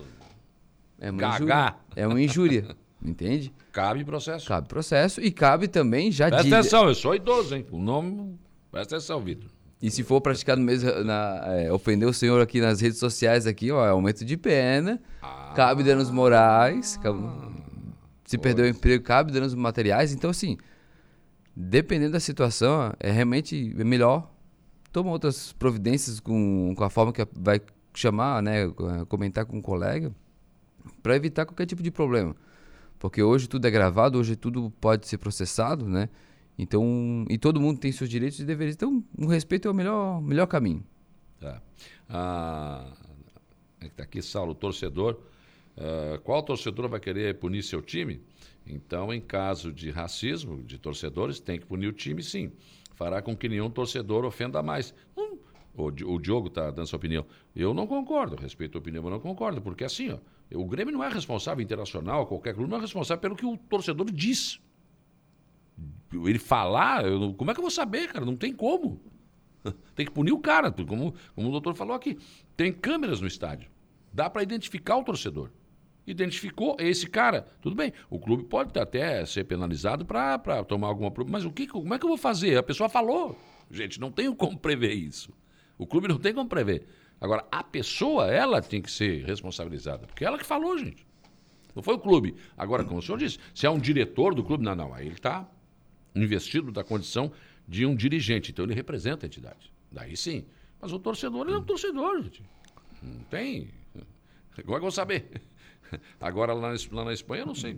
A, legislação lá é muito fraca, o senhor já falou. Então acho que não, não vai ter muito. Inclusive, um dos dirigentes ali do clube mencionou que, inclusive, a culpa era do Vinícius, né? Sim. Esse também poderia ser punido, e agora, como é que vai ficar? Meio que tá instigando.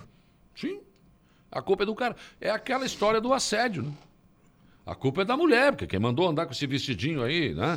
É, com o degote aberto. Quer dizer, pô, o cara acha que porque a mulher tá vestida assim, ele pode meter a mão. Não pode, não é isso.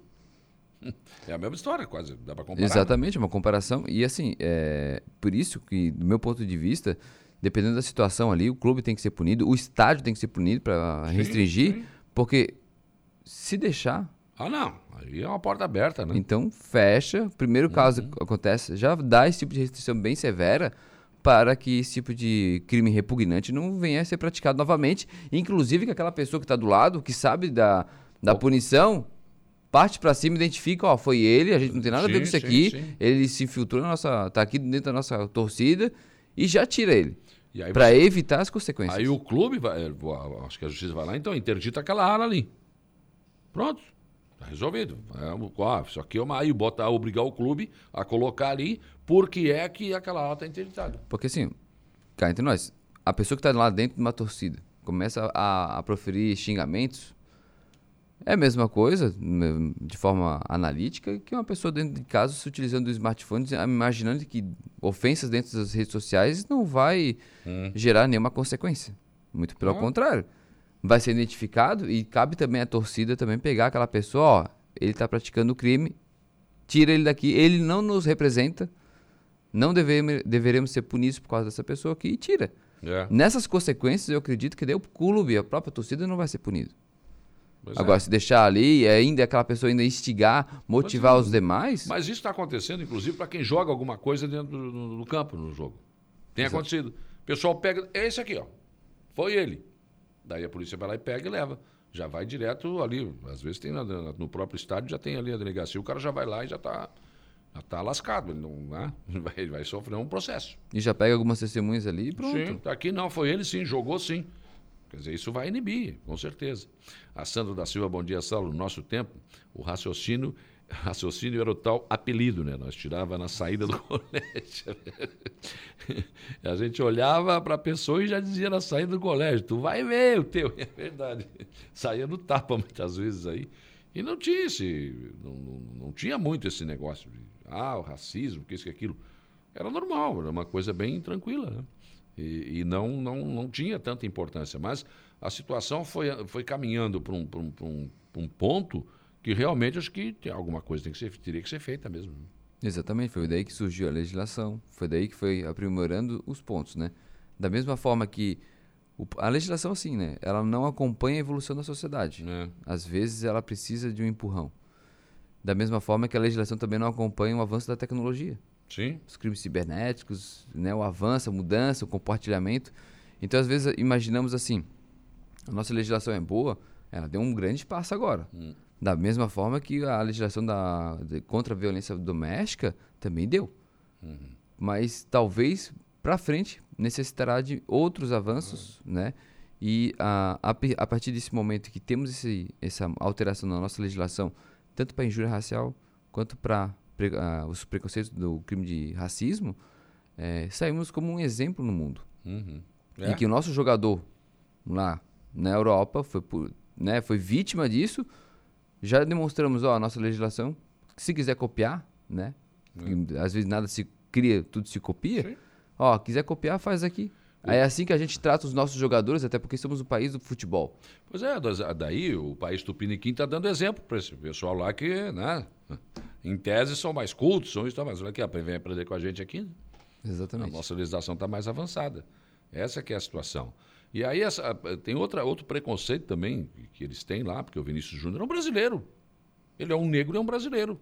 Pronto, ele tem a sua cultura, o seu jeito de ser. Aí ele fazia o gol e fazia dancinha e eles lá não, não gostam disso. Aí eles acham que por isso talvez ele esteja uh, provocando. Quer dizer, provocando a reação do torcedor, chamar de macaco e coisa. Meu Deus do céu. Aí eu acho que a ignorância vai mais longe ainda. A falta de cultura vai mais longe ainda. Não sabe se para as coisas, né? Tchum, não sabe.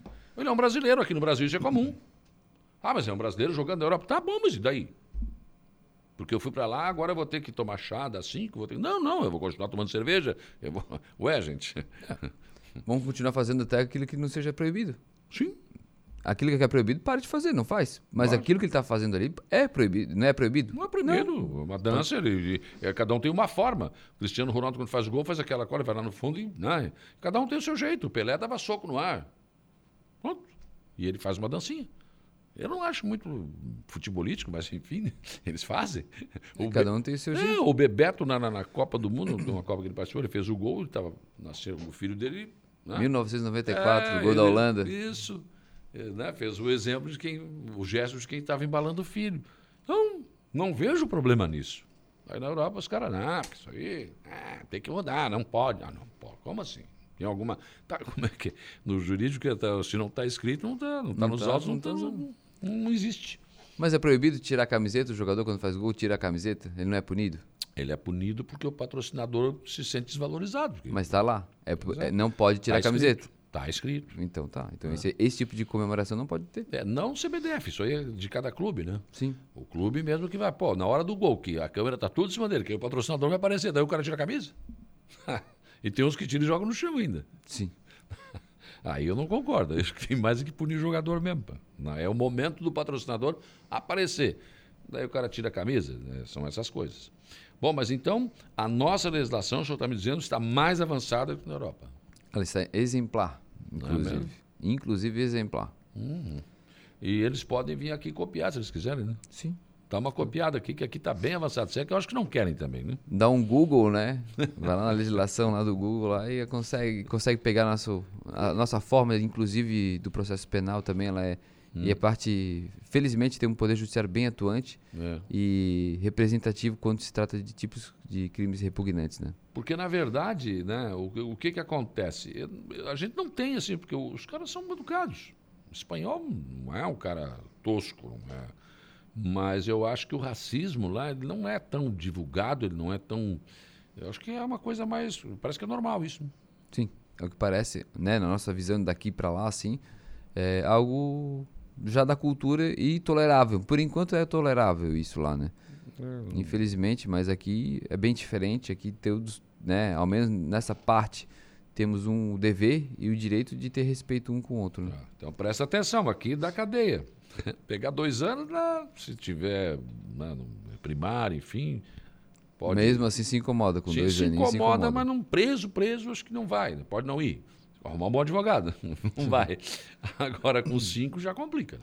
Com quase oito, já pega não, um semi-aberto, já vai ter que dormir dentro do presídio. Já, já, é mais séria a coisa. Então, mesmo é. primário, ele pode ainda pegar um semi-aberto. Sim. E é simples, né?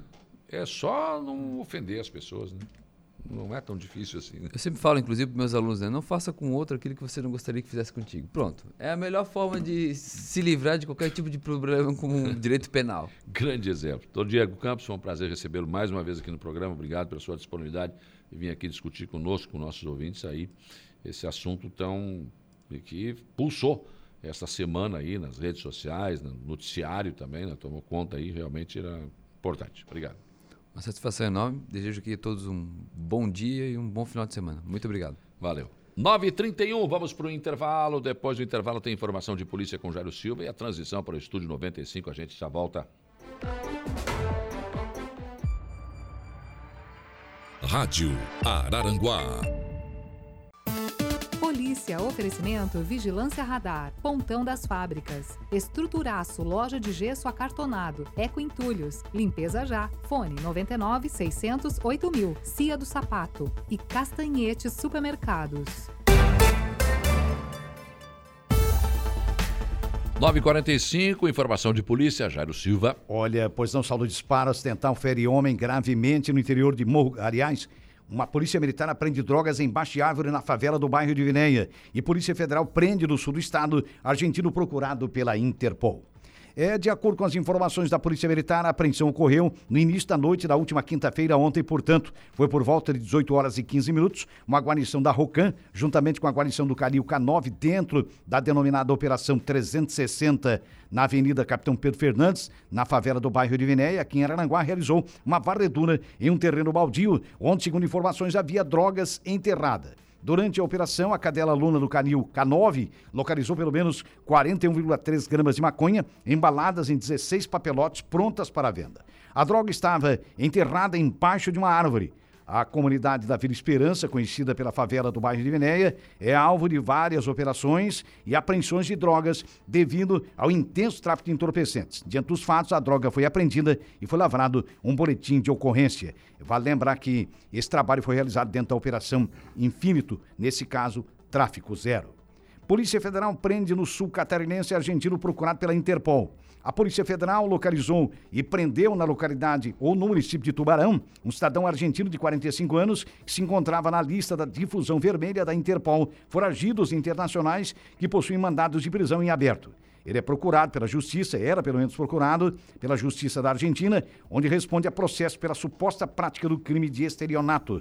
O mandado de prisão preventiva para fins de extradição foi expedido pelo Supremo Tribunal Federal a partir do pedido do Escritório Central Nacional da Interpol em Brasília, com base nas informações da difusão vermelha incluída por autoridades argentinas. O preso foi conduzido ao sistema prisional, onde vai permanecer até a extradição definitiva ao país requisitante. A informação de credibilidade. Dia a dia.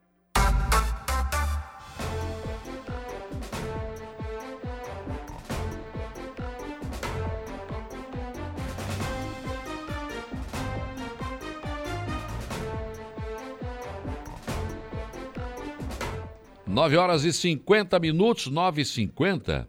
Chega aqui uma informação que está no Sem Pauta. SC, não, em pauta, né? SC em pauta. Uh, e está sendo revelado aqui o seguinte: que poderá chegar a 40 prefeituras naquela operação mensageiro. Teriam mais 25 ainda para a via tona. Hum. então, É. Alvos a prefeitos, vices, secretários e ocupantes de cargos menores. Aí o que a informação que está sendo repassada aqui que a operação está na metade do caminho. Ah, ou como eu não sou prefeito, não sou vice, não sou secretário, estou tranquilo. Tu és, ô Lucas? Nem bom tem, dia. Não sou e não tem, não tem empresa de lixo também, de coleta de lixo. Que também podia. Ah. Já tem da barca também. Mas, mas tu produz lixo. não, produzir sim, né? Vai. Só para fazer Olha o registro cara, aqui, o, o S Sem Pauta é o portal do jornalista Marcelo Lula, lá de Florianópolis, Isso, uma isso. pessoa, um profissional bastante reconhecido aí no É, estado. é. Esse que a fonte dele revelou que isso. Tem mais uns 25 para chegar para entrar aí. Eita, vamos ter que começar a trabalhar o presídio. os presídios. É a figura. Não, esse aí é artista, cara. Esse aí eu já falei, esse aí é artista. Pega o microfone. Ontem ele ficou aqui atrapalhando no estúdio e falava fora do microfone. Pelo menos pega o microfone. Ah, tu não sabia da informação e eu passei, né? É mesmo? Desce um banho. Ficou aqui enrolando e não sei o que. Ô, querido. Vem cá, deixa que eu resolvo é, pra ti. Liga lá na Ah, redação lá que nós já temos essa É, informação. tu pra também não sabia, quem sabia era a redação. É que ele estava na redação naquele momento e vai. Eu estava lá. Passou a ter a informação. Eu passei a. Não, não, ele passou a saber metade. quem tinha. Ele passou a saber Já quem é um tinha. caminho. Já é importante. Já é importante. Já é um caminho. Aí nós ligamos pro Gregório e resolvemos. Hoje, hoje, É eu acho, campeão. hoje eu acho que ele vai ficar sem esse almoço. Nossa, hoje eu, che... eu vou apanhar em casa. Almoço? Tá tomando só coca hoje. Que é pra ver se o gás dá uma, dá uma desgastada, sabe não, dessa? eu cheguei tarde em casa, a Lu queria me sovar. Ah, isso Queria. Isso já é normal. Mas não só vou. Meia-noite e meia cheguei em casa. Ah, não, por isso Não, pode tu vê, ligar. tu vê como é que são as coisas. Quando tu chega cedo aqui, a gente que quer desovar, né, cara? É. Eles contam sempre. No Marco Reinaldo, Reinaldo chega umas 11 da manhã aí, porque daí o Lucas já tá aqui embaixo. Daí hoje já não tá mais a ali gente também. consegue fazer alguma coisa também, porque se É. ele chega lá começa a atrapalhar a gente, não dá? Não, a gente não produz. Aí o Jairo. Hum, hum, hum, beijo na sua nuca. Hum. Lá na Barra da Tijuca. Hum, Rapaz, hoje é sexta-feira, soltaram os bloquinhos tudo. né? tá maluco. Não, os chefes não vieram hoje, isso aqui tá virado, Ah, no, lá virado em cima PTB mesmo. aqui. Só tem o Flávio aqui embaixo pra cuidar, mas daí ele não sobe a escada, daí lá em cima nós estamos Ah, tô tranquilo. Vou te dar um par de ingressos, irmão. Tu sabe o que, que sobra pra ti, né? Aí tu vai ver a fama lá. Então, vai pegar o troféu. Tu não tens interesse, Não irmão? tens interesse? o cara tem que pagar a bebida ainda. Pro Saulo sobra o Golden Knight. Golden do- né? Ah, Breno uma vez, Que chique, né, Pro- cara? Pro Reinaldo é eu queria, o... eu queria ir nesse Golden Knight Tu aí. tem que tirar o balão lá e botar o balão. 380 conto, cara. E pra ti sobra o balão. pra Balão pra botar. Isso. Poder mandar o Victor com a camisa da rádio. Ele fica Não lá precisa botar o balão. Ó, o, o- o advogado saiu daqui agora, isso aí é injúria e difamação. É, o processo já tem testemunha aqui, Vitor. Pode Já. entrar. Não, tem gravação, né? Prova, né? Claro, né? Sabe? Não. Isso aí... Tranquilo. Ah, quando vão fazer camiseta pra rádio, metade do tecido é pra ele. né? Mas que, olha só. Não adianta ter tudo na vida, né?